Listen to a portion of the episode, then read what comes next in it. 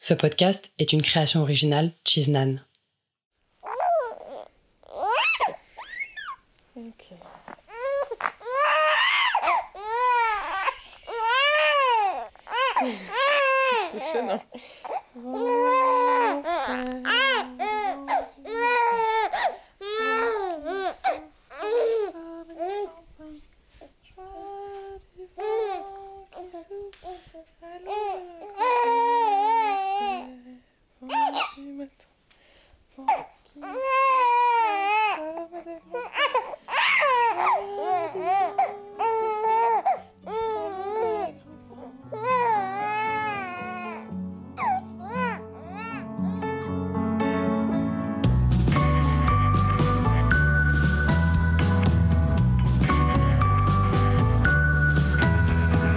Telle mère, telle five. Épisode 10, les jours d'après.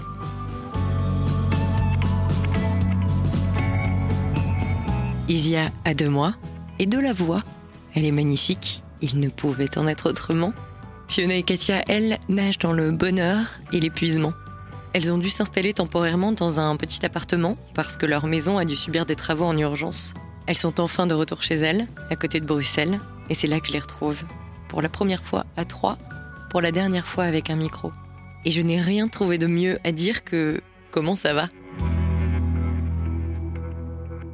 Comment je vais pour ça que je ne me suis pas posé cette question depuis longtemps. Euh, je suis fatiguée. Là, ça va, ça va très bien. Je me sens bien parce que je sens que on a passé des caps, quoi, de stress. Euh, commence à se comprendre mieux avec euh, la, petite. Euh, je commence à retrouver un peu Katia parce que même si on était ensemble non-stop depuis l'accouchement, bah, c'était un peu tête baissée, la tête dans le guidon, à s'occuper de la petite, parler que de ça. Et là, euh, on arrive à s'octroyer des moments à nous deux. Et euh, donc, euh, ouais, ça va plutôt très bien. En plus, voilà, je suis contente de, revenir à la maison. C'est beaucoup de choses qui se remettent en place, quoi. Je me sens plutôt en perte de repère depuis la naissance de la petite que en... c'est une nouvelle posture dans la vie d'être maman avec voilà des nouvelles euh, choses, euh, des nouvelles responsabilités, des nouvelles choses auxquelles penser, euh, une charge émotionnelle différente. c'est et c'est vrai que quelquefois j'ai envie de retourner dans ma routine, j'ai envie de retourner dans mon, dans mon boulot, j'ai envie de pouvoir recoacher mon équipe, de refaire des choses qui me mettent en confiance, quoi, qui me mettent totalement dans ma zone de confort. Alors que je pense que la maternité est pas du tout dans ma zone de confort. Parce que ça demande tellement de lâcher prise, ça demande tellement de... Faut espérer que tout se passe bien, il faut espérer euh, euh, que l'accouchement se passe bien, que la grossesse se passe bien, que le postpartum se passe bien. Mais voilà, il faut s'adapter de manière constante à tout ce qui arrive. J'ai vraiment eu l'impression de tous les jours, euh, depuis le début de ce parcours, d'être euh, challengé non-stop. Et c'est vrai que de temps en temps, on a envie de retourner aux choses qu'on connaît. Et donc, euh, c'est vrai que ça m'arrive souvent de me dire, je serais bien au boulot là.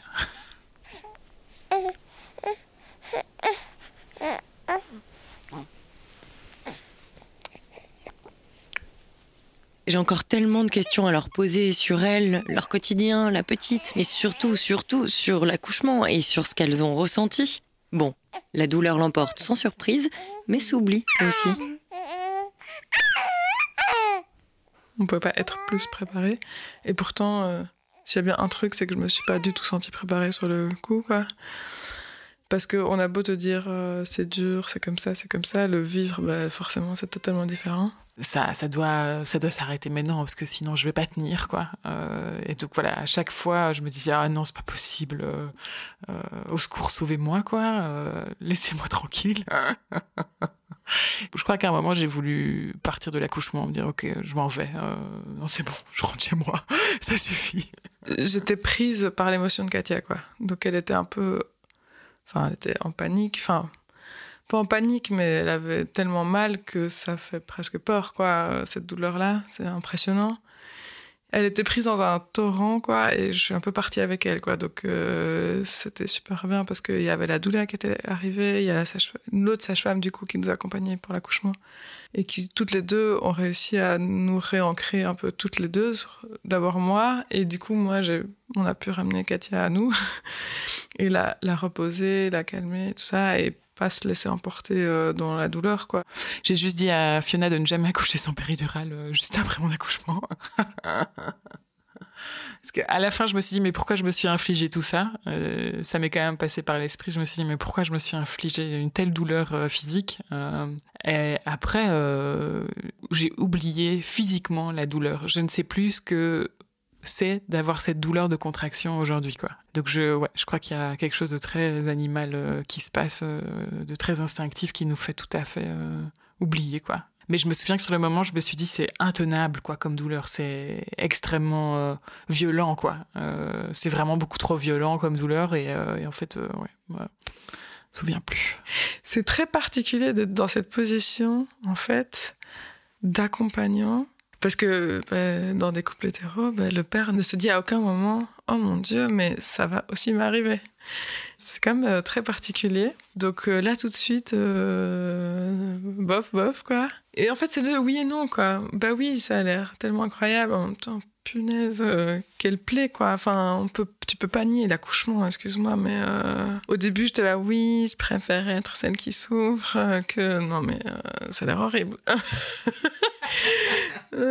mais vraiment. Katia a effacé la douleur, mais il y a des moments qu'elle n'oublie pas. La sage-femme m'a fait toucher sa tête euh, qui sortait, euh, et donc ça c'était euh, assez incroyable, quoi. La texture euh, en fait de sa tête était euh, vraiment très particulière, quoi. C'était euh, c'était assez fou.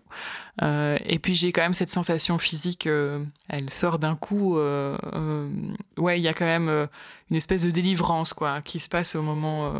Enfin, je me souviens de ces deux sensations physiques de du toucher de sa tête et de son comment dire de, de son arrivée, quoi. Vraiment vraiment sur terre, quoi.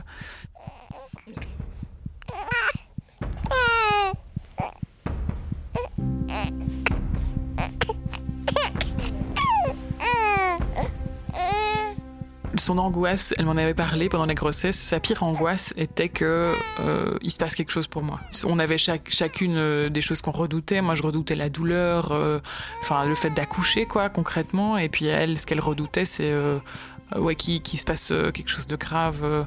puis on essaye de se rassurer, on se dit bon, c'est bon, on meurt plus d'un accouchement aujourd'hui, ça n'existe plus, c'est extrêmement rare. Et Fiona a vu cette angoisse se réaliser. Il y a eu des complications. Victime d'une hémorragie, Katia doit être opérée, Fiona est sidérée, et Katia lui demande de ne pas l'accompagner. Euh, donc je pense que c'est le premier réflexe de maman, quoi. Euh, c'est ok, il faut mettre la petite à l'abri. Enfin, moi j'ai insisté pour que Fiona ne vienne pas et qu'elle reste avec la petite. Euh, c'était non négociable pour moi et c'était très bien comme ça, quoi. Il fallait vraiment que la petite soit sécurisée et puis moi je pouvais faire ça de mon côté. J'avais la sensation que tout allait bien se passer, euh, même s'il y avait des complications, que ça mettait pas euh, non plus ma vie en danger, quoi. Que ça allait être dur, mais que ça allait aller. Mais moi, je pense qu'à ce moment-là, c'est pas ça que je voulais. Je voulais être sûre que tout allait bien pour Katia et je me suis sentie hyper isolée parce que j'étais à quelques mètres et j'observais en fait ce qui se passait avec la petite sur moi, mais j'étais pas du tout dans la relation.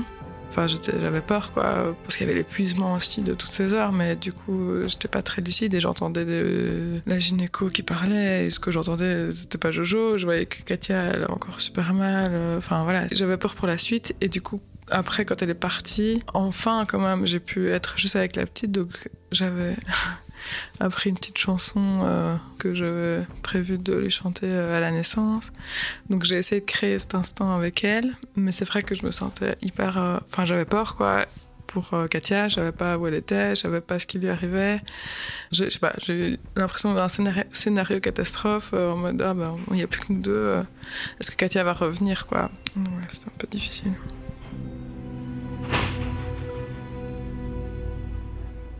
Maman vient de te mettre au monde, elle t'a aidé comme elle a pu.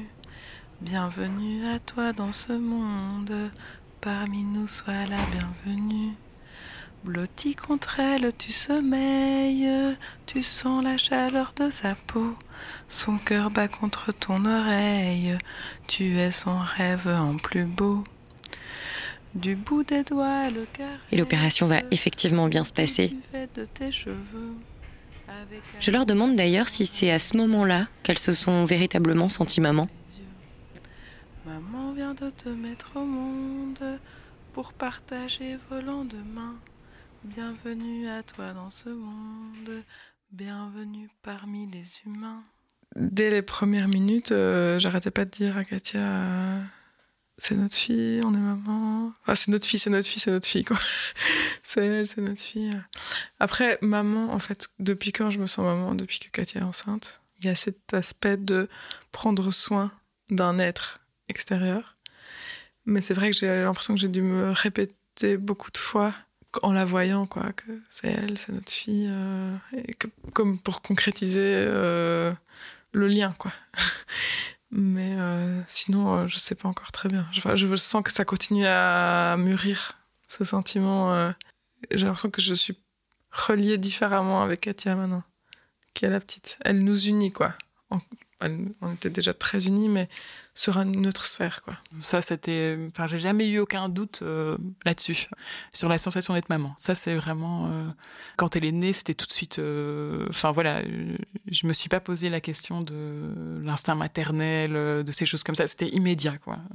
pour moi, le jour où on a commencé le processus, où j'ai dit à Fiona, j'aimerais bien qu'on ait des enfants, ben, c'est ce jour-là où on est devenu maman, quoi. c'est le jour de la réflexion, de la conception que ça a commencé, quoi. Regarde, pile poil. Pile poil, chouchou. Pile poil. Coucou toi.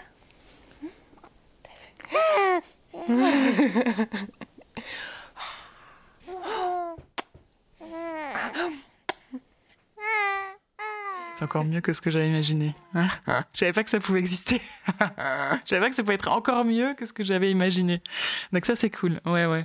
J'avais quand même certaines peurs. On connaît tous les défauts de nos, de compagnons, de compagnes. Donc euh, on se... Voilà, euh, j'avais quelques doutes sur certaines choses. Je savais qu'elle a des forces et puis elle a des faiblesses aussi, euh, finalement. Donc j'avais un peu peur euh, de choses et en fait elle m'a tout à fait euh, rassurée sur ces choses-là. Au final, c'est quelqu'un qui peut douter très fort, euh, qui peut remettre tout en question très rapidement et donc voilà, j'avais peur d'être comme moi je me sens pas super en confiance pour l'instant, ben, j'avais peur que ça nous mette dans un doute permanent et qu'on tourne en rond avec la petite et en fait je vois que non. Après on a mis toutes les conditions pour aussi. On a un cadre quand même de naissance assez exceptionnel. Fina ne travaille pas, moi je suis au repos donc tout ça joue euh, énormément sur euh, nos capacités aujourd'hui à, prendre soin d'Isia. Lorsque je suis arrivée à Bruxelles, la première fois que j'ai rencontré Fiona et Katia, je m'interrogeais beaucoup sur ce qui faisait la norme ou la normalité pour moi notamment, mais aussi peut-être pour une société. Qu'est-ce qui est normal ou par conséquent anormal quand on parle d'amour ou de parentalité? Et sur ça, à travers leur expérience et leur regard, les filles m'ont beaucoup apporté moi, ce qui m'a facilité, et donc peut faciliter euh, les autres, c'est la vision de me dire le schéma familial euh, classique n'est plus la norme. Enfin, j'ai l'impression qu'il y a autant de familles euh, que de foyers, quoi. Et du coup, bah voilà, deux mamans ou. Enfin, pour la petite, avoir deux parents, c'est cool. Avoir un parent, c'est cool. Enfin, au final, je me dis, oui, c'est ça, on n'est pas la norme. En fait, on, est la norme dans le sens que si tu mets tous les schémas de famille différents ensemble, ça devient ça la norme. Et donc, pourquoi on a cette impression de norme? C'est parce que, par exemple, dans une culture euh, catholique euh, avec un schéma bien prédéfini, mais en fait, en se rendant compte qu'on est déjà plus là-dedans dans les fêtes, il n'y a pas de souci. Et les enfants, à mon avis, n'ont au moins ce problème si on ne leur impose pas par euh, les lectures euh, où on a de plus en plus de livres d'enfants où c'est pas euh, un papa et une maman qui ont cinq enfants. Et donc le schéma change quoi. Et c'est aussi en s'ouvrant à d'autres cultures de se dire ah oui tiens nous on était vachement que dans ça. Si la nouvelle normalité c'est de pouvoir s'écouter et que chacun puisse être vrai. Après, on a beaucoup de chance, on est dans un contexte belge. La Belgique euh, est assez ouverte euh, d'un point de vue pratique pour que les, parents homosexuels puissent avoir des enfants. Enfin, on voit que il y a eu du chemin qui a été parcouru. Euh, donc c'est vrai que Isia au-dessus, euh, elle a un petit mobile et c'est Simone de Beauvoir qu'elle a euh, quand elle lève la tête. elle a Rosa Parks, elle a quelques figures du féminisme qui sont là parce que ce sont des femmes puissantes. Et donc si on a une projection qu'on se ferait, c'est que Isia sera une femme puissante, par exemple. Ça c'est une projection qu'on pourrait qu'on pourrait se faire avec Fiona parce que il y a rien à faire. On prend ce rôle, ce combat féministe. bon, on l'a toujours eu, mais c'est vrai qu'il se renforce maintenant avec l'arrivée d'Isia. Il est plus fort, quoi. Et alors c'est assez rigolo parce que on a aussi des situations où les personnes oublient ça devient la norme qu'on soit les deux mamans, au point que, par exemple, le pédiatre, euh, parce qu'on suspecte un reflux chez Isia, demande à Katia ah, est-ce que vous avez des allergies alimentaires? Parce que ça peut passer. Et une fois qu'elle a dit qu'elle n'avait pas, il, m'interpelle également en demandant et vous, euh, vous avez, vous en avez? Je ne savais pas s'il y avait un lien, mais je, je fais remarquer que je n'avais pas de lien avec euh, la petite. Et elle ah oui, oui, c'est vrai.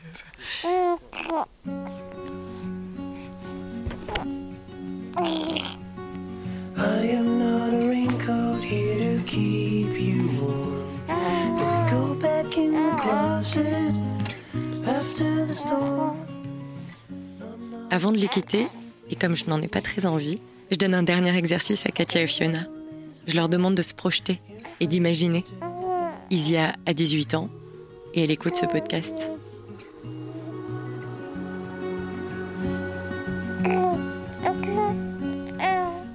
Alors Isia, j'ai beaucoup de mal à me projeter à imaginer que tu as 18 ans, euh, ou en tout cas que tu es adulte aujourd'hui. Mais euh, ce que je voudrais dire, c'est d'abord euh, de ne pas oublier que on t'a beaucoup voulu. Ça veut dire qu'on on s'est beaucoup bataillé pour que tu viennes, que tu as été très courageuse euh, pendant cette naissance, en tout cas.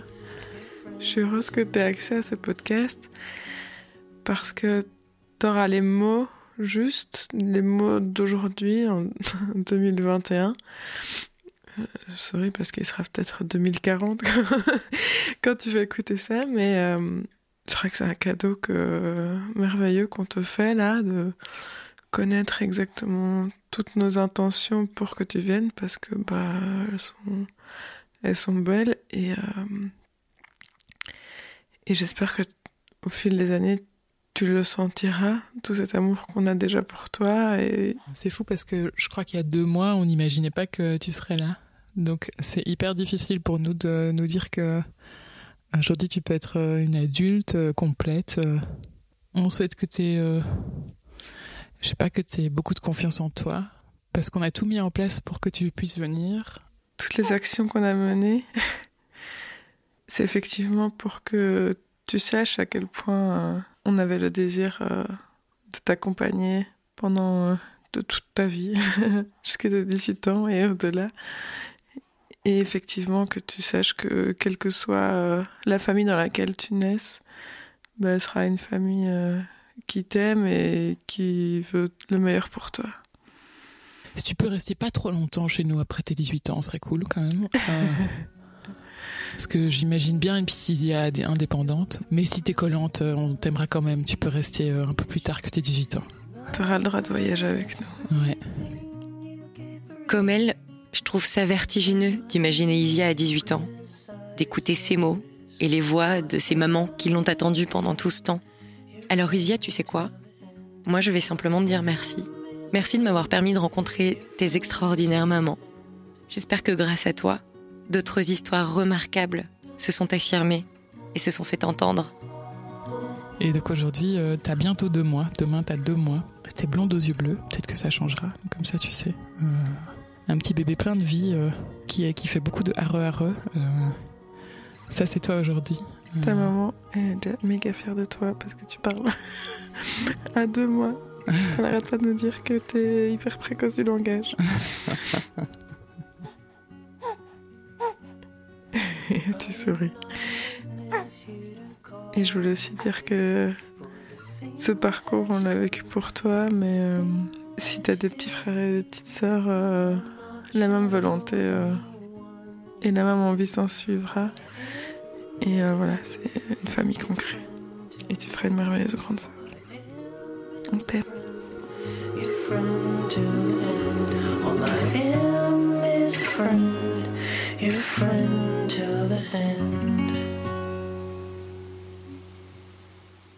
Telle mère, telle five, c'est terminé. Ce podcast a été réalisé par Lucie Baverel et Loïc Mabili produit par Chiznan et joliment illustré par Ilana Sekroun. Un grand merci à Fiona et Katia de nous avoir ouvert leur maison et leur cœur. Merci à Isia d'avoir apporté à cette histoire une fin heureuse. Et bien sûr, merci à vous de l'avoir suivi. Si vous avez aimé ce podcast, n'hésitez pas à en parler autour de vous et à lui mettre des étoiles sur les plateformes de streaming. À bientôt!